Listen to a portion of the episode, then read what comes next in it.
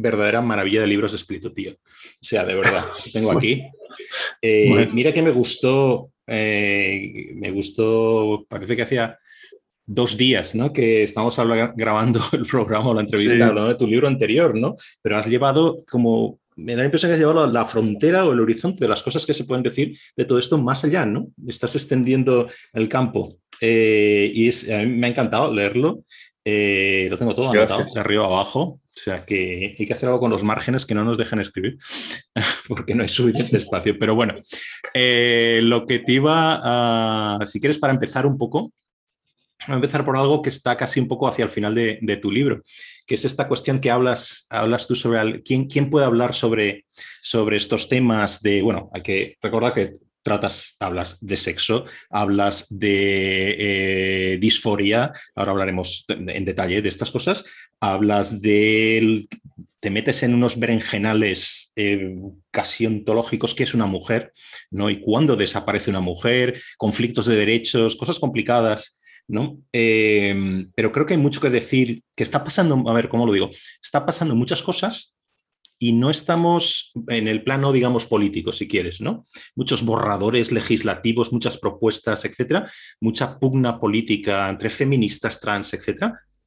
Y, casi que no hay, eso es una de las cosas que me gusta de, tu libro y de tus libros anteriores también, que no hay un debate, o sea, que el debate no está, no está llegando a, a, lo que se está debatiendo en el plano político, por decirlo así, ¿no? Y estos temas requieren de reflexión. ¿No? Mm. Y esto es una de las virtudes que, que tiene que escribas libros como, como este, ¿no? Entonces, donde yo quería ir es, ¿quién puede hablar de todas estas cosas? La cuestión de la legitimidad que tú tratas en tu libro, ¿no? También. O sea, eh, tienes capítulos que se llaman Ella no es una mujer, El fin de la mujer, ah, hablas de que las mujeres trans no son mujeres. Mm, eh, ¿Quién tiene legitimidad? Tú hablas ahí de, eh, en un caso concreto que presentas, sobre los caracteres personales cuando a alguien no se le deja hablar de ciertas cosas o no se le da legitimidad para hablar de mm. ciertas cosas en base a unos caracteres personales, ¿no?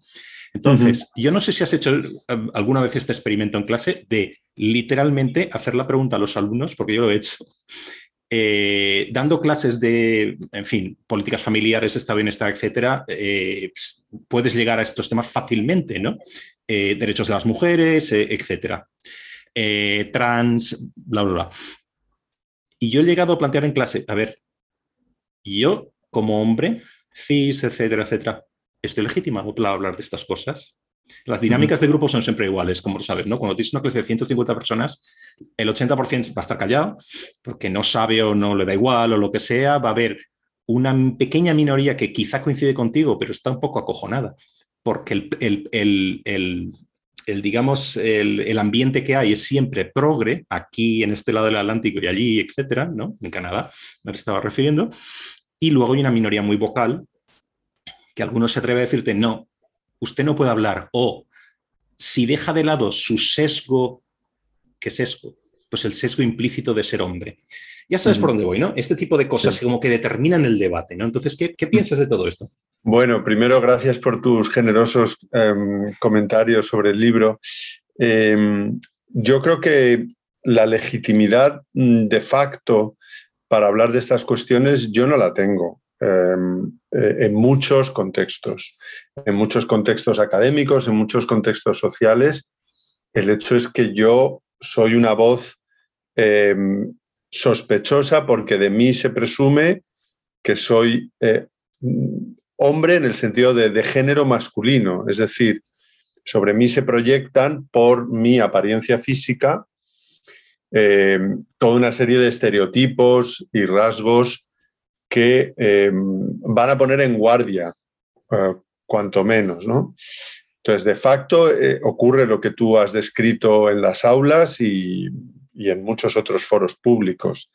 Em, mira, recientemente, y tú esto lo, habrás seguido seguro, eh, ha levantado una cierta polvareda esta aprobatoria y, censora, y yo estoy más en el grupo de los censores.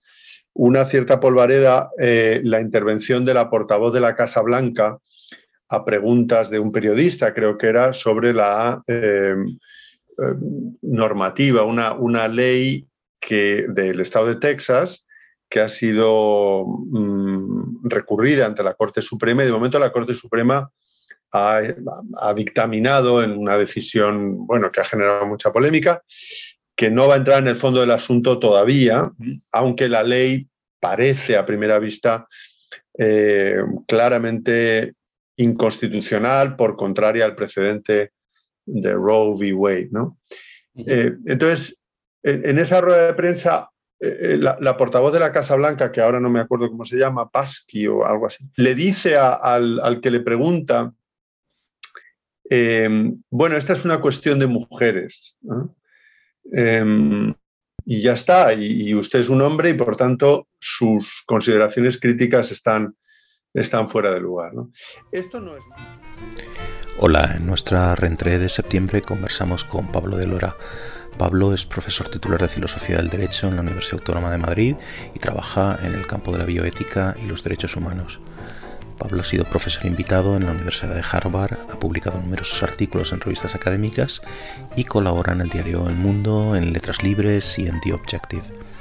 Su último libro se titula El laberinto del género, sexo, identidad y feminismo. Y hoy hablaremos de todo esto y de libertad de expresión, derechos, igualdad, la importancia de la buena fundamentación de las políticas y las muchas ocasiones en que la ideología se disfraza de neutralidad sin serlo. Si te gusta el programa, te agradecería mucho que te suscribieras en mi canal de YouTube, en la página de Facebook y en mi página web pacobeltran.com o en tu app de podcast favorita, y así contribuyes a que el programa se difunda y se conozca. Y ahora sigue la conversación con Pablo de Lora. Esto no es nuevo en el fondo, o sea, que, las impugnaciones mm, a los argumentos basadas en rasgos identitarios, o sea, puras eh, objeciones a dominen, eh, no, son, no son novedosas. Eh, pero en los últimos tiempos, y sin duda a propósito de esta cuestión, se han acentuado extraordinariamente, lo cual es, lo cual es catastrófico, porque, bueno, pues, la verdad es la verdad, la diga Agamenón o su, o su porquero. ¿no? Y me parece algo totalmente regresivo en el sentido de ir para atrás, literalmente, literalmente, ¿no? Em, hay un. Tú hablas, citas varias veces la, ley de igualdad efectiva y real de las personas trans en España, ¿no? Bien, yo estaba, eh, bueno, leyendo esto, otros artículos que tú, que tú eh, bueno, como tú hablas en el libro del, del borrador y los problemas existentes ahí. No es la parte más compleja de entender en el sentido de que, eh, y, yo que no estoy, no me dedico al derecho, em, puedo ver perfectamente los problemas que puede traer una ley como esta en el momento que se aplique en varios sentidos, ¿no? En los sentidos que tú desarrollas aquí, por ejemplo, en el momento que entra en vigor el choque entre lo que se dice allí y toda la legislación en favor de la emancipación femenina, emancipación por buscar un término, ¿vale? Eh, eh, vamos, es un choque de trenes, quiere decir que salta por los aires, ¿no? Entonces, por ejemplo, en otro lado hablas también de o hay cuotas de mujeres o hay cuotas trans. Es que no, es muy complicado ver esto. Eh, las dos a la vez es imposible, por definición, literalmente por definición, porque si hay unas cuotas de mujeres y luego hay otras cuotas de trans, estás diciendo que las mujeres trans no son mujeres también. Entonces, ¿dónde ponemos las cuotas? ¿En una parte de las cuotas de las mujeres? O sea, en fin, es un galimatías eh, que no solo se queda en el enredo eh, del lenguaje, sino que va mucho más allá. Entonces, más allá de cuestiones inconstitucionales o de incompatibilidad de unas leyes con otras, eh, etcétera, es algo que no estamos, no estamos viendo como ciudadanos lo que va a pasar, o bien el legislador cree que puede hacer lo que le dé la gana porque esto no le interesa a nadie o solo le interesa a una minoría y cree que puede sortear. Mm, mm. ¿Sabes lo que quiero decir? Que es demasiado técnico, ¿no? Entonces, ¿por qué no hay una mayor contestación, una mayor, un, mayor levantar el, brazo y decir, oigan, ¿no está usted viendo la incongruencia y el problema legislativo, el problema legal que va a haber aquí? Bueno, yo creo que hay una confluencia de razones para que eso no se produzca, aunque yo sí que creo que hay una contestación. ¿eh?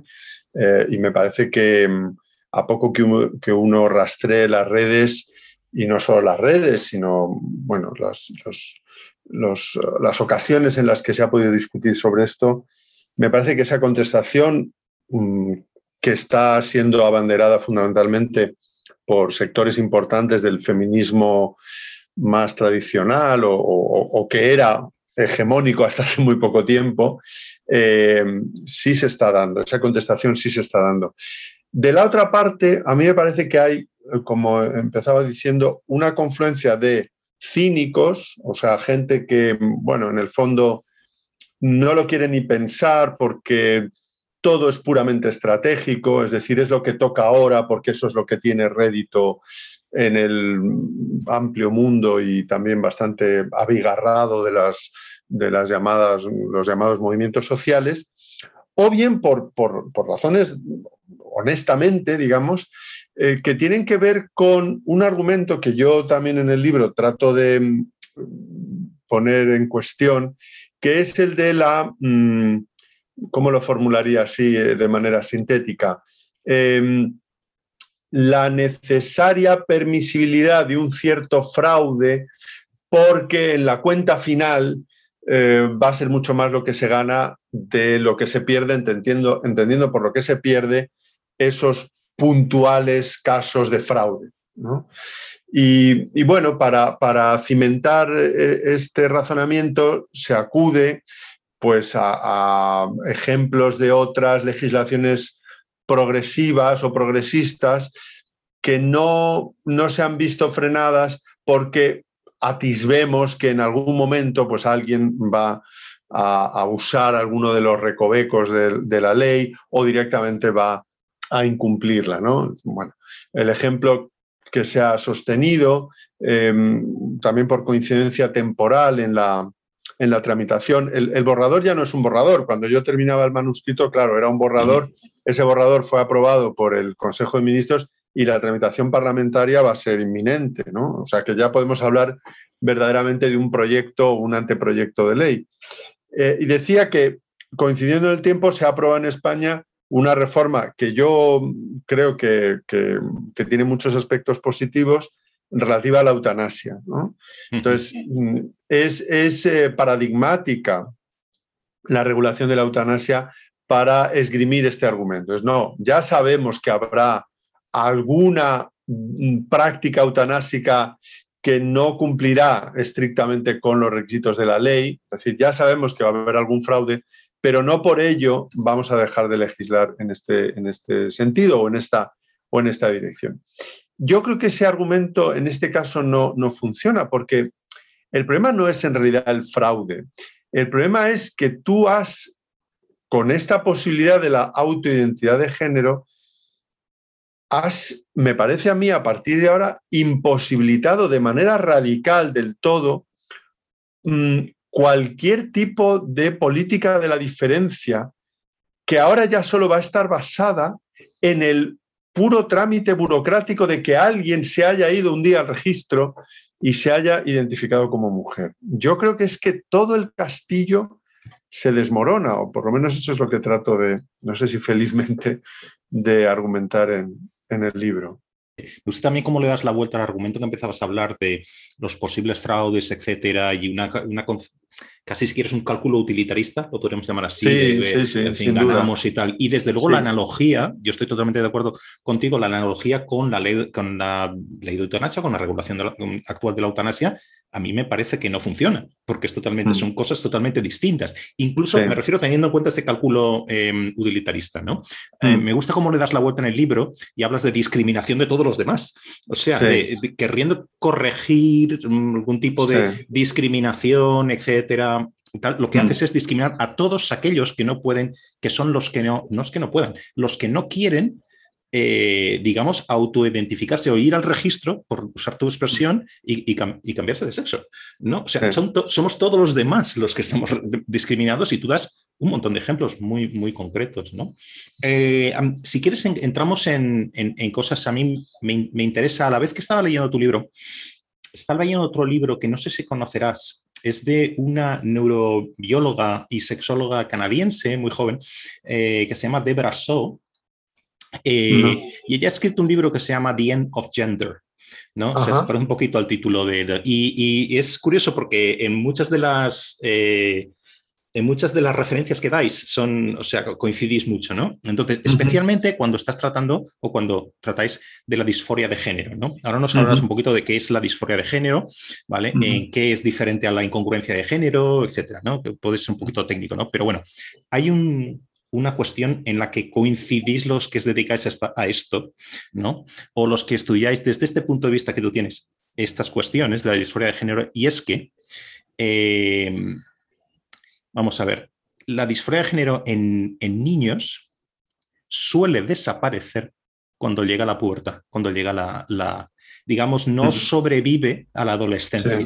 Entonces, ahí la única cuestión eh, hay pocos estudios, pero son muy serios. ¿no? Eh, Debra en su libro eh, cita 11 estudios internacionales. Tú citas alguno de ellos también.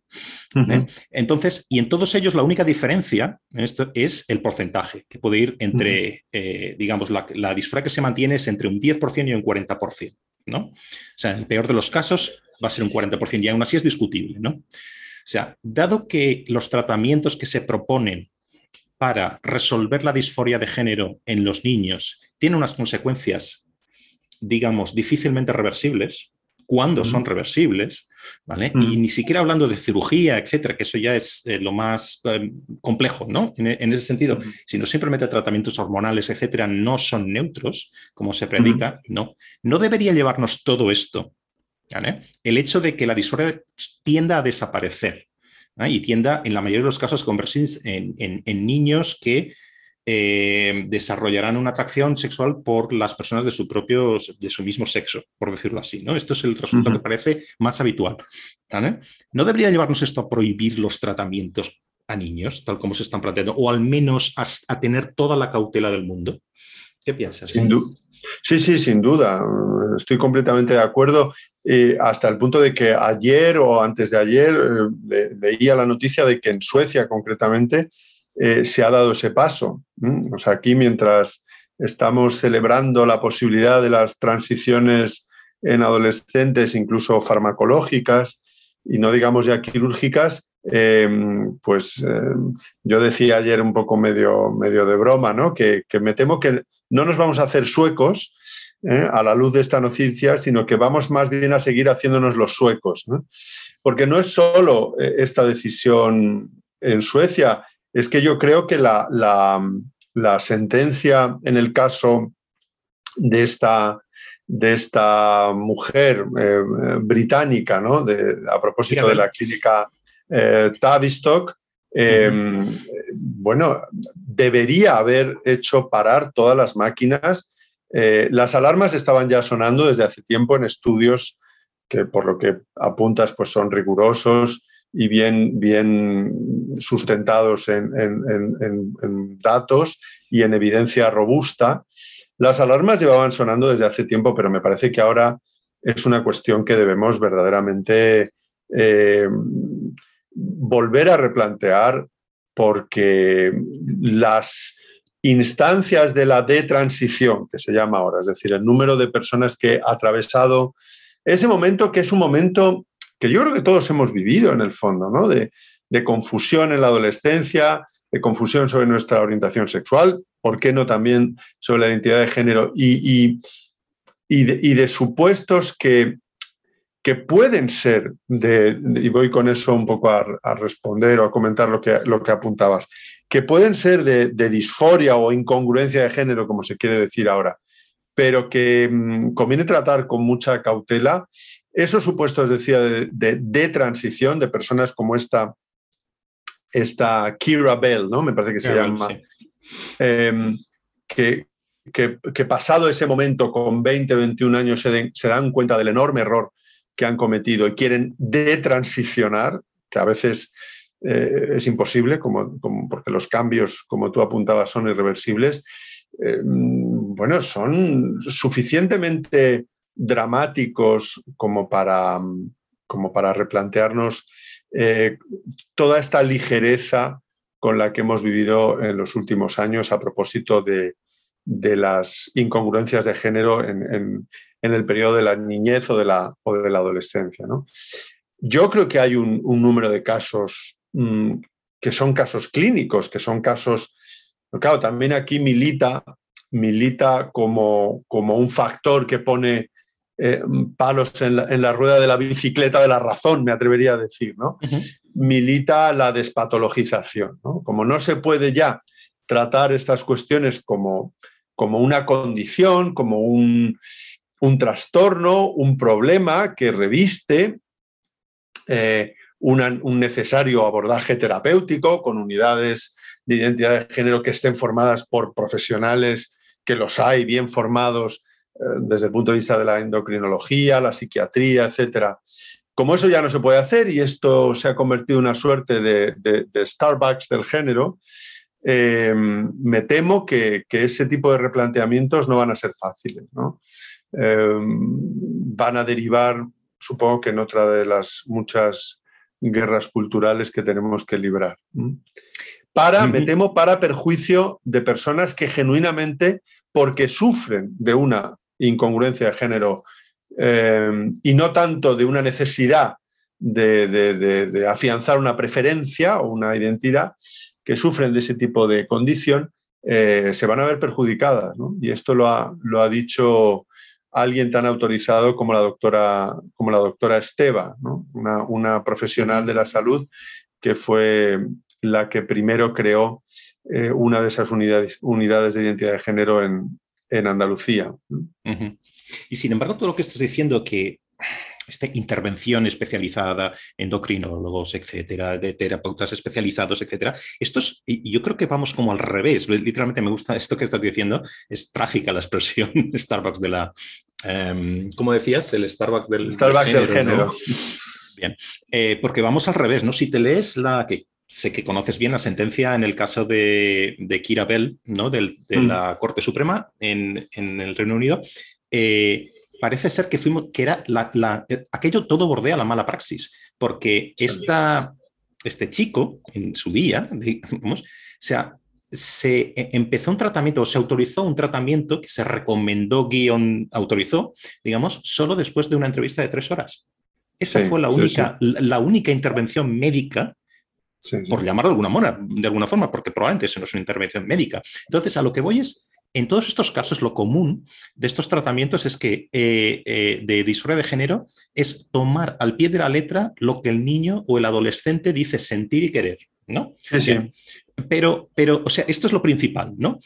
ir en contra de esto, de este sentimiento, de esta voluntad, digamos, del niño, es discriminación, abuso e incluso puede ser delito, ¿no?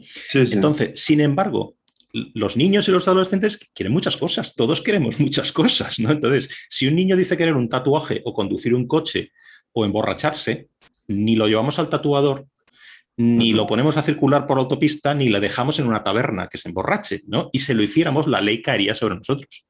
¿Por qué, no es maduro para tomar estas decisiones? ¿no? Simplemente por eso, ¿no? Entonces, ¿por qué pensamos que lo es maduro? Para decidir sobre tratamientos hormonales, cirugía irreversible, capacidad futura de engendrar, etcétera, y cosas que son aún más difíciles que todo lo anterior. ¿Por, qué?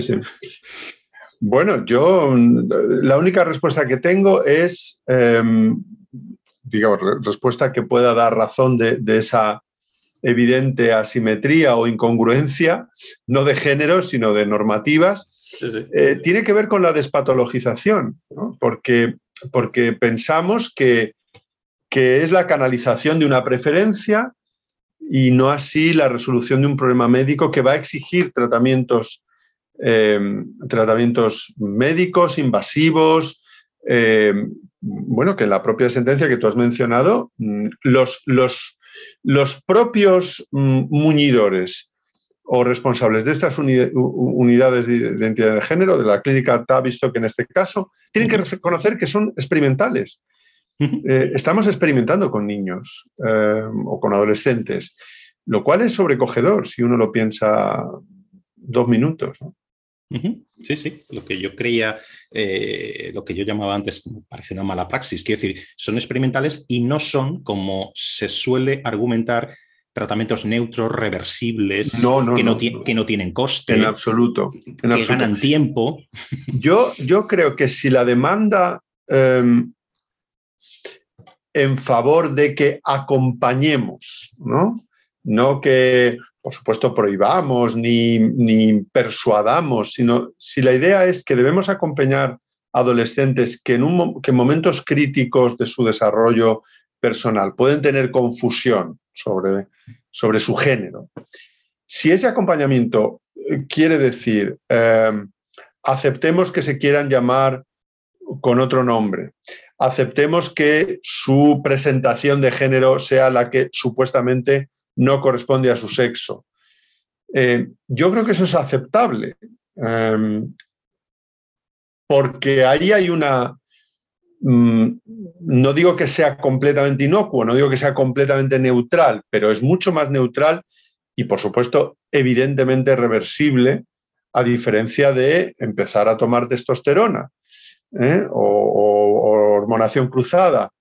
Em, yo creo que esa es la parte, digamos, que habría que efectivamente conceder, como, también como manera de que ese adolescente confuso pueda mm, saber finalmente qué, tipo de, género es aquel con el que se siente más identificado, si es que alguno de ellos eh, le, satisfacen. Eh, los, propios tratamientos psicológicos o psiquiátricos que anteceden a una, a, ya abordaje farmacológico y, ulteriormente en su caso quirúrgico, esos primeros pasos que se dan consisten precisamente en decirle a la persona que está supuestamente o, prima facie afectada de incongruencia de género en que se, empiece a presentar socialmente como del otro género, a ver qué pasa, a ver si eso le resulta más cómodo, a ver si eso, eh, digamos, tiene un, efecto eh, beneficioso. ¿no? Bueno, eso es lo que yo creo que en todo caso sí podemos tolerar respecto de esos adolescentes que, insisto, puedan querer em, cambiar de nombre, em, empezar a desarrollar eh, actitudes o estereotipos que corresponden al otro género. Y, creo que ahí los padres debemos acompañar y aceptar. Pero todo lo que tenga que ver con, con fármacos, tratamientos irreversibles o que tienen efectos eh, en la salud, mm, no podemos aceptarlo. Yo creo que, que la experiencia británica y ahora eh, esta medida en Suecia, eh, insisto, nos debería poner muy en guardia. Yo creo, aquí me lanzo un poquito, yo creo que incluso el tratamiento o los tratamientos recomendados, digamos, por ciertos médicos, asociaciones, activistas, etcétera, casi contradicen a la ciencia, ¿no? Y si un lugar, ya sé que la ciencia está de capa caída en los últimos tiempos por unos y por otros, no es algo, pero yo creo que si hay un campo en el que sí debería atenderse mucho a, criterios científicos, es este, ¿no? Eh, por ejemplo, em, se dice, otra de, las, de los argumentos para sostener este tipo de, eh, soluciones o, intervenciones respecto a la disforia de género, se dice que si no hay un tratamiento se produce un daño al menor. ¿no? En ausencia de ese tratamiento, un daño al menor y se multiplica, por ejemplo, esto lo habrás leído, el riesgo de suicidio. Bien, entonces esto sustenta la legislación favorable a la reasignación de sexo, etc. ¿no? Habrás leído estas expresiones también en, el mundo anglosajón, son muy, muy eh, comunes ¿no? en, este, en estos ámbitos, ¿no? Eh, la consistencia, la persistencia y la insistencia. Es lo que decía antes o lo que estamos hablando sobre la insistencia del menor, que no, que se siente incómodo con su sexo y se identifica con otro sexo. ¿no? Solo con eso ya sustenta este tipo de intervenciones. Sin embargo, nada de todo esto está probado por ciencia seria. ¿no? Por ejemplo, un elemento, como sabes, de, la, de la buena ciencia, un elemento clave es comparar los resultados de la intervención en un grupo con un grupo de control no existen estos estudios, ni uno solo de los estudios favorables tienen grupos de control. Quizá puedes pensar que hay buenas razones ¿no? para, que no, para que se administren unos tratamientos a un grupo y a otro no. También los está demandando. Pero bien, en principio es una, es una cuestión básica de la ciencia que no existe para poder decir, por ejemplo, que la prevalencia del suicidio sobre menores no mm, em, eh, tratados o eh, cuyo sexo no ha sido resignado o que han empezado con una hormonación cruzada o no sé qué, es mayor que un grupo en el que no ha ocurrido. Es, decir, para, hacer eso necesitas control, un estudio serio. Esto es lo que me refiero con, con la ciencia. ¿no? De hecho, estos estudios serios que tú conoces, citas en tu libro, eh, en los otros que te estaba diciendo, también en este otro libro que estaba leyendo, eh, contradicen las demandas trans en favor de la reasignación de sexo tal como se está haciendo en menores. ¿no? Eh, pero los activistas, los políticos, etcétera, tachan de reaccionarios y transfóbicos a estos estudios serios, a los de la ciencia seria, no entra en un diálogo con ella, ¿no? haciendo pasar los otros, los otros estudios defectuosos en este sentido, ¿vale? por los buenos. ¿no? Entonces, citas muchísimos ejemplos aquí. A mí yo me doy un poco las manos a la cabeza porque no entiendo cómo pueden tantos supuestos expertos, revistas científicas, sociedades médicas apoyar esta forma acientífica y de consecuencias muy serias de abordar la disforia. ¿no? Eh, yo no sé si serían exageradas, ahora me dices tú, las analogías de un estamento médico apoyando, por ejemplo, la homeopatía para tratar el cáncer. O sea, no un médico aislado, sino literalmente el colegio de médicos, etcétera, o, la Asociación Internacional de Geógrafos sosteniendo que la Tierra es plana. ¿Es esto exagerado? A mí me parece que vamos por ahí, ¿no? Sí. No, no, yo creo que hay, mm, hay muchas razones que explican, que explican ese status quo que tú, que tú describes, ¿no? Y, creo que no con, no con exageración. Eh, y, bueno, tú eres un, politólogo muy, muy, sagaz y enseguida, eh, por supuesto, eh, estarás también pensando en aquí qué intereses hay, ¿no? Eh, y, yo creo que los intereses, mm, desde todos los puntos de vista, son un factor, un factor clave, ¿no? Y, por intereses me refiero a intereses que tienen que ver con, con lo más inmediato, o sea, las mm, ganancias económicas, una industria fabulosa que atiende a todas esas eh, necesidades o demandas y, que captura muchos, muchos espacios de difusión científica como, como en otros muchos ámbitos. ¿eh? Esto no es, no es peculiar de, este problema o de esta, o de esta eh, patología o condición, eh, lo sabemos bien, ¿no? Lo sabemos bien cómo los, los, lobbies eh, farmacéuticos eh, y, también, y también médicos pueden utilizar estudios, en fin, de, dudoso, de dudosa calidad para promover, para promover esas terapias, para promover esos, esos, esos fines. ¿no? Si a eso le añades un clima que en algunos ámbitos puede ser casi hasta de terror, de poder ser estigmatizado como homofóbico, transfóbico, eh, tienes el cóctel, el cóctel perfecto. ¿no?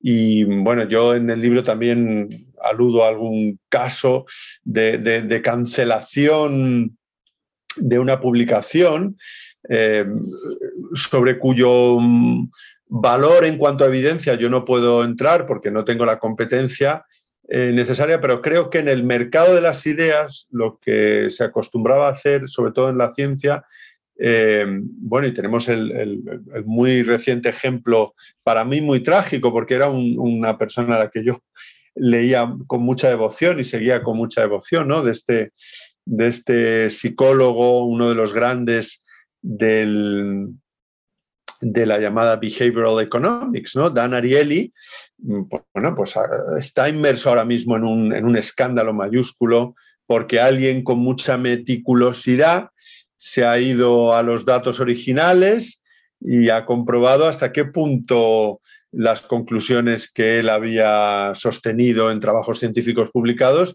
eh, estaban sustentadas en datos reales o no. Em, yo creo que en el mercado de las ideas científicas, en el mercado del conocimiento, eso es lo que debe funcionar, la refutación eh, científica.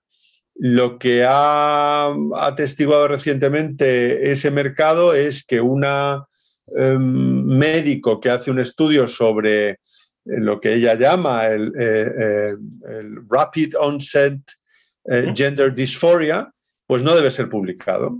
Ese estudio no debe ser publicado, no tanto porque esté mal hecho, porque, sino porque alcanza conclusiones que no nos gustan. Eh, yo creo que eso es atroz. Yo creo que eso, al revés, alimenta las, las sospechas de, aquellos a quienes tampoco queremos, eh, con los que tampoco queremos compartir eh, mesa, ¿no? Que, impugnan en general. Bueno, todo es, todo es una gran patraña, ¿no? Y, eso alimenta las actitudes anticientíficas o antivacunas, por ejemplo, más reaccionarias, ¿no?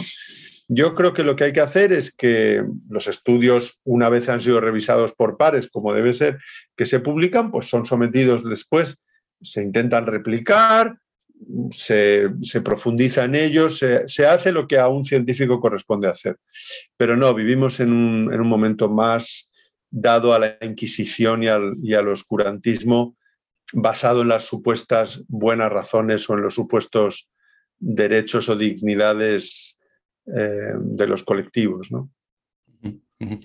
En, el libro hablas de otras, mucha jerga aquí que se está incorporando una, a una velocidad tremenda al, castellano, ¿no? Por ejemplo, uh, dead naming, misgendering, todo este tipo de cosas. O sea, el, básicamente el utilizar para referirse a una persona trans, eh, digamos, un pronombre que correspondía a un momento anterior antes de que transicionara hacia, otro sexo o eh, equivocar los pronombres que la persona quiere utilizar, todo este tipo de historias. Bien, entonces esto hace no tanto, podría ser eh, la, típica cosa políticamente correcta que pasa en otros lados, está pasando aquí, ya. Mm. No quiero decir, me refiero pasando, no de que ocurra, sino que tenga unas consecuencias legales, ¿no? Digamos. Entonces, más allá de cancelaciones y de protestas, eh, eh, etcétera, yo rebusco un poquito para ver estas cuestiones del dead naming, misgendering, etcétera, que puede ser tanto una equivocación como un cierto tipo que sea homófobo, o sea, encuadra un poco las mismas, los casos estarían, estarían ahí, pero desde luego no podemos descartar equivocaciones inocentes, por ejemplo, al utilizar el lenguaje, ¿no? O, simplemente que tú, por ejemplo, en, en, contexto de una clase no puedes recortar todos los pronombres de, de, los 100 alumnos que tienes. Ese tipo de historias que a cualquier persona con dos dedos de frente pensaría que esto no tiene por qué tener consecuencias legales de ningún tipo. Bien, yo busco un poquito y he mirado en, el Reino Unido y en, Canadá. Como sabes, en Canadá eh, es una situación muy cercana para ti. Tú hablas aquí de Jordan Peterson y, otros casos que a mí me tocaban de pleno como profesor en la universidad. ¿no? Eh, entonces, en el Reino Unido, un, eh, se habla de dead naming y misgendering son incidentes. ¿no? en principio, esto no es un delito, pero puede convertirse en un delito, hate crime, ¿vale? Entonces, la historia está que me he leído la, Criminal Justice Act de 2003, aparte que habla de estas cosas, y es muy poco específica, no especifica cómo se convierte una cosa casi de anécdota en un delito, ¿vale? Yo, leo en derecho, creo que el derecho está para, para evitar cuanto, cuanto achicar los espacios grises, ¿no? Bueno, pues esto es un tremendo espacio que se deja al juez, ¿no? O sea, quiere decir que por equivocarte en el uso de un pronombre, si se dan una serie de cosas, una serie de reiteración, etcétera, etcétera, puedes acabar en la cárcel. ¿Cómo se, ¿Qué consecuencias tienen esto en Canadá? Tú hablas mucho de la ley C16, que es una ley federal sobre el derecho a la identidad de género, no se llama así, pero la conocemos así, ¿no? En realidad es el Act to Amend the Canadian Human Rights Act and Criminal Code, ¿vale? Es simplemente una enmienda al Código de Derechos Humanos, bien, del 2017. Bien, esto es una ley federal que no menciona realmente los pronombres. ¿No? Entonces, en, ese sentido, pues sería inocuo, ¿no? Para, eh, para las personas que, se equivocan de pronombre, etcétera, etcétera. Bien, pero no vayamos tan rápido, porque realmente se vincula a otra cosa que de la que tú también hablas en el libro, que es una recomendación de la Ontario Human Rights Commission del 2014, o sea, previa a la ley federal, ¿vale? En la que eh, se recomienda que las personas utilicen los pronombres que otra persona les dice que quiere utilizar y cómo se identifica, etcétera, etcétera. Eh, esta historia de Ontario no es eh, legislación aplicable por un juez directamente, pero es una recomendación que mezclada con la otra, con la ley federal, eh, te puede llevar a una situación en que, de nuevo, reiteración, como el caso británico, puede convertirse en hate crime y puede llevarte a la cárcel. O sea que estamos hablando de una, empezamos en una cosa que puede ser el uso del lenguaje, puede tener unas consecuencias personales terribles, terribles, especialmente en contextos, pues, digamos, la administración, la universidad, etcétera, etcétera. ¿Tú conoces algún otro caso parecido en que la forma de hablar pueda convertirse en delito, pueda tener este tipo de, consecuencias? Yo estaba pensando, no sé, en la negación del holocausto, el lenguaje racista, pero ¿son estas comparaciones apropiadas? A mí me parecen situaciones de una naturaleza muy distinta. ¿Qué, piensas de, esto? Sí, bueno, en el ámbito específico del uso de los pronombres y del misgendering, em, hay una, en, el libro, claro, cuando yo acabé el manuscrito, solo se conocía la, la, decisión en primera instancia, por decirlo así, em, en, nuestra jerga forense o jurídica. Solo se conocía la decisión en primera instancia que fue favorable a la universidad de este profesor, eh, cuyo caso yo mm, menciono, comento en el libro, que es este Nicholas Merriweather, eh, que era un profesor, una, persona que se identifica como un, profundo cristiano, una persona de creencias cristianas muy arraigadas, de una, un college pequeñito, no recuerdo ahora el nombre, de, me parece que era del estado de Ohio, y es una persona que em, recibe unas de esas em, ejemplificaciones de lo, de lo, que tú también has dado, ¿no? de lo que llamamos soft law, ¿no? de, bueno, de, un protocolo, unas instrucciones de un carácter jurídico difuso, digamos, em, en las que se em, establece su obligación de respetar eh, las designaciones pronominales que sus estudiantes pudieran mm, darle. Em, entonces él inicialmente hace una consulta eh, porque, bueno, él como es curioso aquí porque la, razón de su discrepancia no es tanto la ciencia como mm, el Antiguo Testamento. él dice que por razones religiosas eh, entiende que mm, hay una separación de sexos, o sea, hay hombres y mujeres y eso no, lo puede cambiar nadie.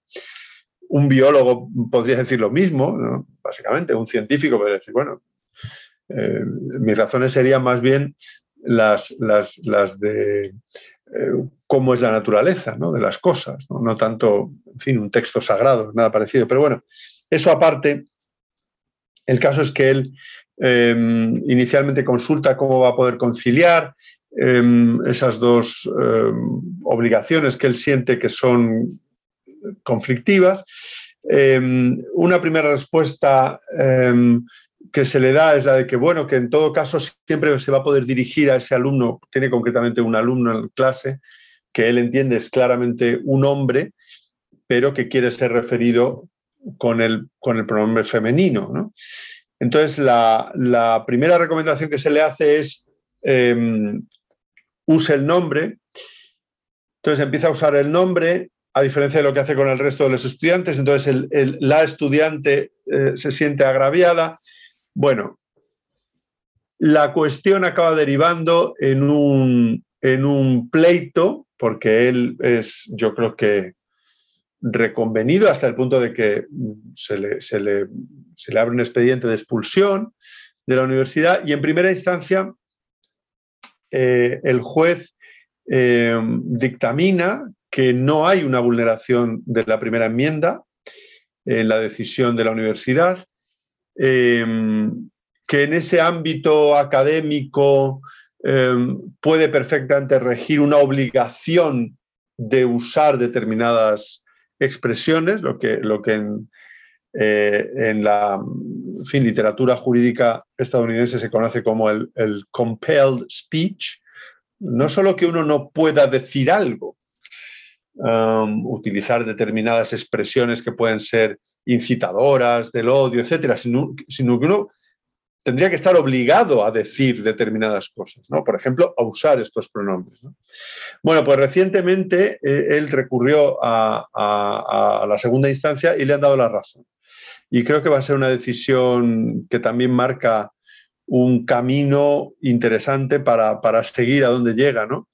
Y aquí el, el, tribunal de segunda instancia ha considerado que no, que se está vulnerando la libertad académica y, la primera enmienda cuando a este profesor, porque fue, fue otra de las soluciones de acomodación que él propuso, es, ¿puedo yo al menos en mi sílabus decir que me siento obligado a hacer esto, que respetaré esa obligación, pero que ese deber traiciona mis convicciones más profundas? Bueno, pues la universidad le dijo que ni siquiera eso. O sea, ese disclaimer tampoco era posible.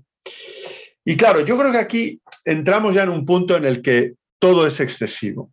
Todo es muy excesivo para la libertad individual y los derechos individuales del profesor o de cualquier ciudadano que, al que creo que razonablemente se le puede pedir una, una acomodación. En el caso de la lengua inglesa, yo diría un pronombre neutro, pero no el pronombre que, cualquier, que cualquiera decida, porque entonces la función pronominal simplemente desaparece.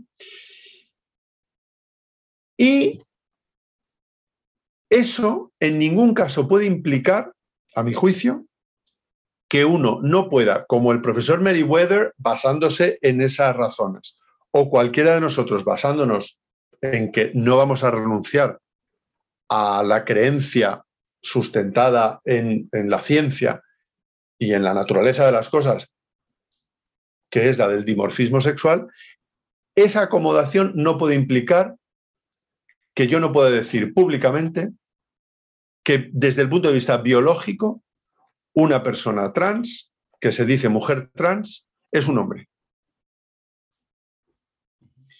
Eh, creo que mm, obligarme a no poder decirlo y no te digo ya castigar, o sea, obligarme con la amenaza de la sanción, es una afrenta a mi derecho básico a la expresión de mis creencias, que creo que de una forma, digamos, educada y respetuosa, mm, deben ser soportadas por los demás. Y máxime, Paco, cuando esa persona trans hace de la pertenencia al sexo un argumento político para, y vuelvo con esto al inicio de nuestra conversación, un argumento político para desacreditar, por ejemplo, mi postura relativa al aborto.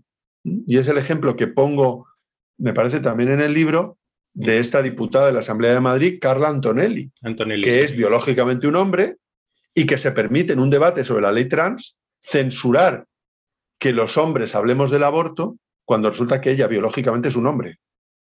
Entonces, hay razones morales, pero también hay razones políticas para que yo pueda decir, por mucho que a alguien le, moleste, eh, que las personas trans no cambian su sexo, porque eso no se puede cambiar. Harán modificaciones corporales, harán modificaciones hormonales, pero en algún sentido relevante el sexo no cambia.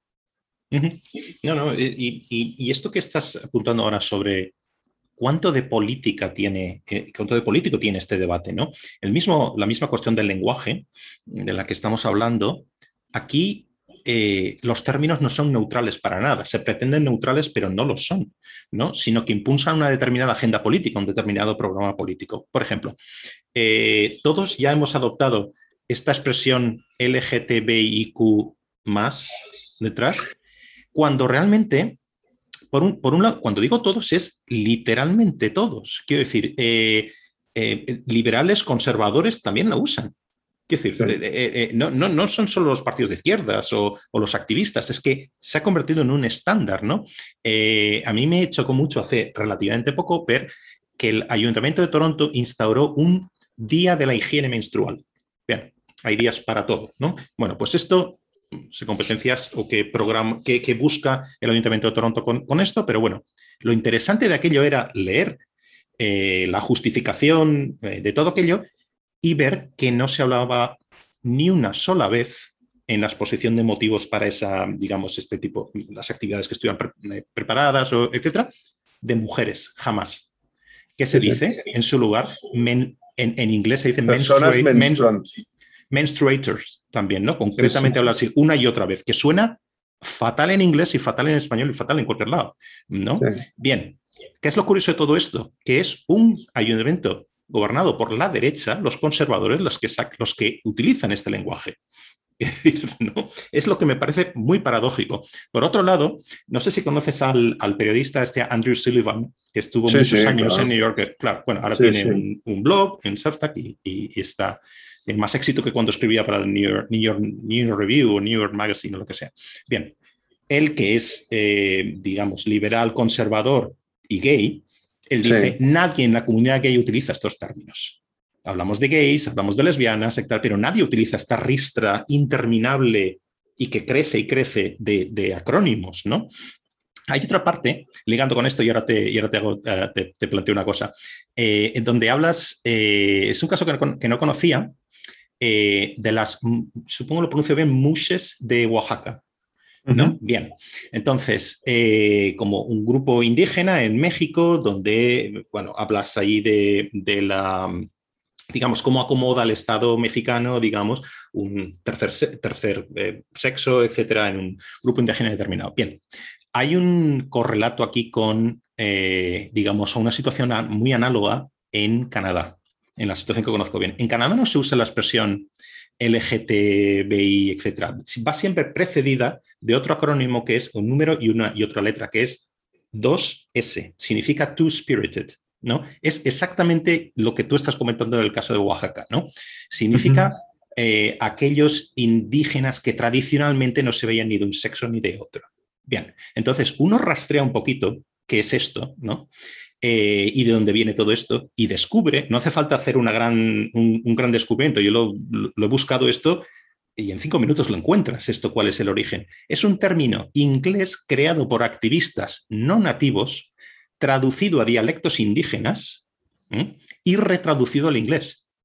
O sea, está describiendo una realidad. Fíjate, lo que estoy haciendo aquí, y quiero ser un poco sutil con esto, yo no estoy cuestionando en lo que estoy diciendo la existencia de un tercer género en comunidades indígenas. Lo que estoy diciendo es que los términos impuestos o aceptados como neutros, como estándar, etcétera, en muchas ocasiones no describen, sino que prescriben. ¿no? O sea, no hay neutralidad ninguna. Hay una, eh, digamos, agenda política ni siquiera están las propias comunidades, sino que son otros los que imponen esa agenda política. Absolutamente, sí, sí. No, a mí, hace, pero ya hace tiempo, ¿eh? muchos años, me picaba la curiosidad por la B del, acrónimo. Sí. Eh, ¿Cuál es la discriminación que los bisexuales sufren qua bisexuales? Yo puedo hacer, creo que es evidente que sufren discriminación qua gays, o sea, cuando su bisexualidad se canaliza em, hacia la atracción o, práctica de relaciones sexuales con personas de su mismo sexo. Pero a mí, se me escapa completamente, y lo, pregunto genuinamente, y la verdad es que nunca he encontrado una respuesta muy satisfactoria. Se me escapa cuáles sean las discriminaciones concretas que sufran qua bisexuales. Yo, desde luego, en mi entorno, más bien lo que, lo que observo es que son personas más bien admiradas por, porque al final la condición bisexual te abre el mercado de las experiencias eróticas muchísimo más, ¿no? Em, y, creo que un poco con aquella expresión de Felipe González, ¿no? Creo que la, la ristra de los elementos que integran el acrónimo eh, es una muestra de, una futura muerte de éxito. O sea que al final todos vamos a estar en ese colectivo, con lo cual mm, todos vamos a ser discriminados, todos vamos a ser víctimas, todos vamos a, formar parte de, esa vulnerabilidad. Y, bueno, y quiero pensar que, en ese momento se darán cuenta los activistas eh, que más han propalado este acrónimo, que se han dado un tiro en el pie, ¿no? que, han muerto de éxito y, que por tanto la empresa ya no sirve porque, porque la medida en la que todos estemos discriminados, eh, pues ninguno lo está, ¿no? En el fondo. Eh, en el terreno religioso, haces aquí una comparación con la... Eh, bueno, el contexto es hablar de la transfobia y haces un, previo sobre las ideas religiosas, ¿no? Bien, en el terreno religioso admitimos que, por ejemplo, fulano cree X, no necesariamente que X existe o es, ¿no? Bien, esto yo creo que es un poco el común, denominador sobre cómo vemos, por lo menos en las democracias liberales, ah, las creencias religiosas, ¿no? Bien, pero en el actual clima político, la transfobia no es admisible. Ahí hay una herejía, ¿no? Bien.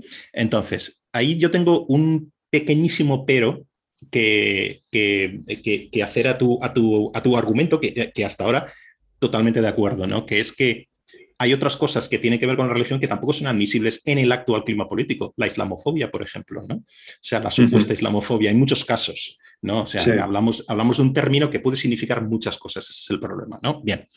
Eh, en fin, que una crítica sea admisible o no lo define, yo creo, quien ostenta el poder político. Es decir, yo no creo mm. que eh, los líderes de la Iglesia Católica acepten lo que ellos considerarían herejía o insultante, etcétera, sí seguirán teniendo el mismo poder que tenían en la Edad Media, por ejemplo, ¿no? En fin, es un contraejemplo que doy, ¿no? Pero a donde yo voy es que la idea de lo que es admisible o no no se dirime tanto en el mercado de las ideas en ese sentido, como también, por lo menos, o, ahí, pero además también juega un papel grande, creo, la cuestión de quién tiene el poder. Y no hablo de un poder eh, de unas ideas ahí etéreas ni nada. Me hablo del poder político en una democracia. Punto. Gobierno, el, parlamento, etcétera. ¿no? Bien. Entonces, eh, la paradoja, es decir, si podemos hablar de, si podemos decir de esto lo que es admisible en el terreno de las, de las ideas religiosas, digamos, las creencias religiosas, es porque vivimos en, eh, en, lugares donde hay una separación de la Iglesia y el Estado. la paradoja aquí es que estamos hablando de una inadmisibilidad de, la transfobia en lugares donde esa, donde esa separación existe. Estamos en, una democracia, en democracias liberales y, sin embargo, hay algún poder que no sé cuál es, que no, bueno, no sé cuál es, es una forma de hablar, ¿vale? Pero que nos impone una creencia correcta y otra cosa que es herética.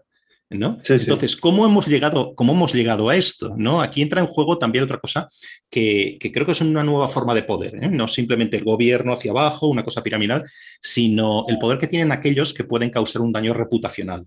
Esto es una expresión que me, he inventado. ¿eh? O sea, pero bueno, pensemos en manifestaciones estudiantiles, boicots a empresas, redes sociales, tú hablas de todo esto en el libro, ¿no? Eh, pero puede rizar el rizo todavía más y pensar que otra paradoja es que en muchos casos este, daño, este supuesto daño reputacional no tiene por qué existir, de hecho no existe, ¿no? Quiero decir, tú tienes a universidades, hemos hablado de las universidades, pero también corporaciones grandes eh, en lo que se ha llamado este capitalismo moral, ¿no? En la que tienes unas campañas espectaculares de Nike y de Google y de Facebook y no sé qué en favor de eh, las personas trans y las transiciones y el respeto y el no sé qué, todo mezclado, ¿vale? Y todas las causas políticamente correctas del mundo, ¿no? Bueno, pues son las grandes corporaciones empujando hacia adelante con esto, ¿no? Paco, y la CIA, ¿eh? Claro. La CIA, la CIA, el Día del Orgullo Gay, creo que, no sé si fue la página web, apareció con la, con la bandera arcoíris. La CIA. Sí, sí, sí, sí. Y bueno, la policía, yo en el Pride en Toronto he visto los inmensos problemas que hay para que la policía que quiere desfilar y lleva a juicio al Pride que no les deja desfilar en tanto que policías, o sea, como uniformados, ¿no? que es que todo es, eh, eh, lo que tú decías antes, unas exageraciones, llega a unos niveles la cosa, ¿no? Bien, entonces, estamos hablando de poder los activistas, por ejemplo, en una universidad pueden ser 100 personas, pueden ser 50 personas, las que determinan la política aplicable en todos estos terrenos, como hemos estado hablando, en una universidad que puede tener miles de alumnos, ¿no? O eh, una campaña en, yo qué sé, en Instagram, en YouTube, en redes sociales, está contra una empresa que factura mundialmente millones y millones de euros o dólares, ¿no? Es decir, es que este daño reputacional quizás es supuesto, ¿no? Mm, o sea, ¿cómo, ves, cómo, cómo, ves todo esto? Bueno, a lo que tú aludes como paradoja, yo sería más, más directo en decir que lo que vivimos es una regresión de los elementos fundamentales de la democracia liberal. Me parece que esto es un diagnóstico difícilmente em, discutible, A la luz de, Sí, perdona una cosa, perdona una cosa, eh, por, matizar muy, muy, muy rápido que yo sepa, solo hay un caso, seguro que habrá otros, ¿eh? pero que yo conozca, solo hay un caso en una universidad en Estados Unidos en el que el rectorado, digamos, se ha plantado delante de los, de los, activistas que quieren imponer eh, su visión de estas cosas, ¿no? Y haya dicho, mientras este equipo rectoral, digamos, siga en esta universidad, o mientras esta universidad es la que es, aquí seguiremos funcionando eh, teniendo en cuenta la ciencia, el, libre diálogo, la libre expresión, etcétera, que es la Universidad de Chicago. ¿Vale? Pero, y empresas también. No sé si conoces el caso de Trader Joe, ¿no? Es una empresa americana, ¿no? De Esos supermercados. genial. Me encanta, además. Sí, a mí también, a mí también. Y entonces salió hace relativamente poco, creo que es del año pasado, hubo una campaña, unos activistas en Change.org, ¿no? que querían eh, que la empresa retirara unos productos muy populares, una cerveza mexicana que llamaba Trader José y una, y una especie de plato em, asiático que lo llamaba Trader Mink, que era un pollo no sé qué. Bien, la empresa sacó un comunicado diciendo, ahí os den, estos, nosotros no somos racistas, nos discriminamos y mientras esto tenga una tirada popular, o sea, mientras hay una demanda, vamos a seguir sacándolo igual. Ya está. ¿Por, qué, ¿Por qué no podemos hacer esto? Yo creo que muchas veces porque lo que tú has llamado con felizmente daño reputacional nos paraliza.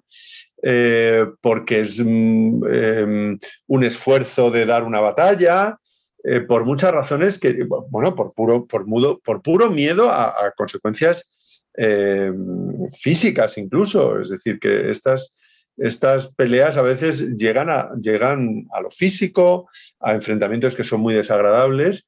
Em, y, bueno, por, razones que en el fondo no, no, no, nos son desconocidas a poco que uno mire hacia atrás en la historia, ¿no? Y es como, bueno, una confluencia de, intereses a veces heterogéneos se alinean para, para minar las bases de, de nuestra forma eh, de Estado, que como has apuntado antes muy bien, tiene como una de sus premisas básicas la separación entre lo bueno y lo correcto, entre el Estado y la Iglesia, y hoy, en algún sentido, eh, esa, iglesia o esas iglesias eh, están empujando muy fuerte para, para que ese, ese wall of separation ¿no?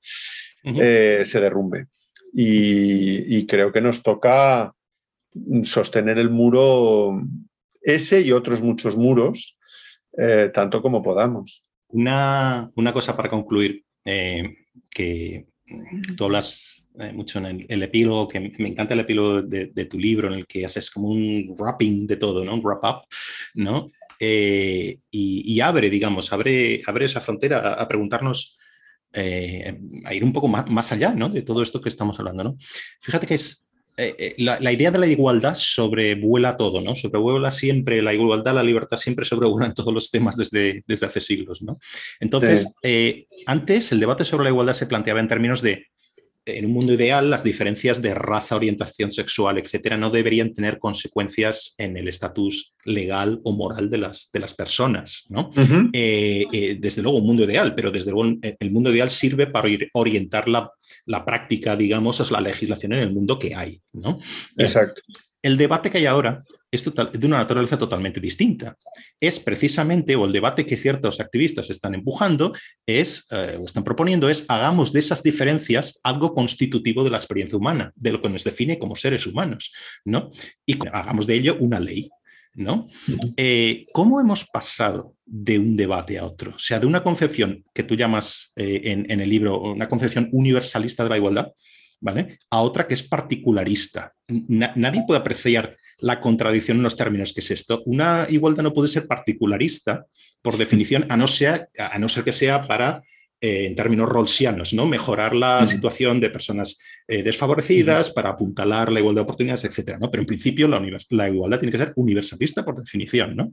Entonces, ¿cómo es posible que estemos aquí, para eh, una paráfrasis de algo que dices en tu libro también, cómo es posible que estemos laminando de esta forma los ideales de la ilustración, ¿no? Bueno, pues esto daría para, para mucho y a lo mejor yo no soy la persona más cualificada para hacer ese tipo de, de diagnóstico, que tiene que ser un diagnóstico cultural, institucional, histórico, eh, en la que yo creo que las ideas muchas veces denostadas y la, y la filosofía ha tenido un papel central. ¿no? Yo creo que durante muchos años ha dominado, ha señoreado muchas de nuestras discusiones, pues, pues eh, una corriente o un conjunto de corrientes filosóficas posmodernas, em, relativistas, que tienen en, su auge también, supongo, eh, causas muy, muy, muy profundas de, naturaleza política, histórica, eh, bueno, la descolonización, el declive del imperio americano, eh, el fenómeno de la multiculturalidad que tú conoces mucho mejor que yo, viniendo de donde vienes. Todo eso ha militado a favor de, de esa, de esa regresión, porque para mí es una regresión. Eh, más allá de que, de que, bueno, y esto sería en el fondo simplemente invocar a los clásicos, ¿no? Eh, más allá de que a los desiguales hay que tratarlos desigualmente. Eh, pero el sustrato común, una común naturaleza humana o condición humana, o como tú le quieras llamar, es la base de la igualdad radical entre seres humanos, no puede ser otra. Vamos en direcciones contrarias, entonces. Eh, lo vamos a dejar aquí, sé que tienes otros compromisos. Eh, como siempre, es un placer enorme hablar contigo. Eh, bueno, el placer es mío, Paco. el placer, es mío. Gracias por la invitación y por tu lectura tan, tan atenta y tan generosa. Muy bien, seguiremos hablando de esto y nos vemos pronto, espero. Muy bien. Muy bien. Fuerte abrazo. Otro, Paco. Hasta luego.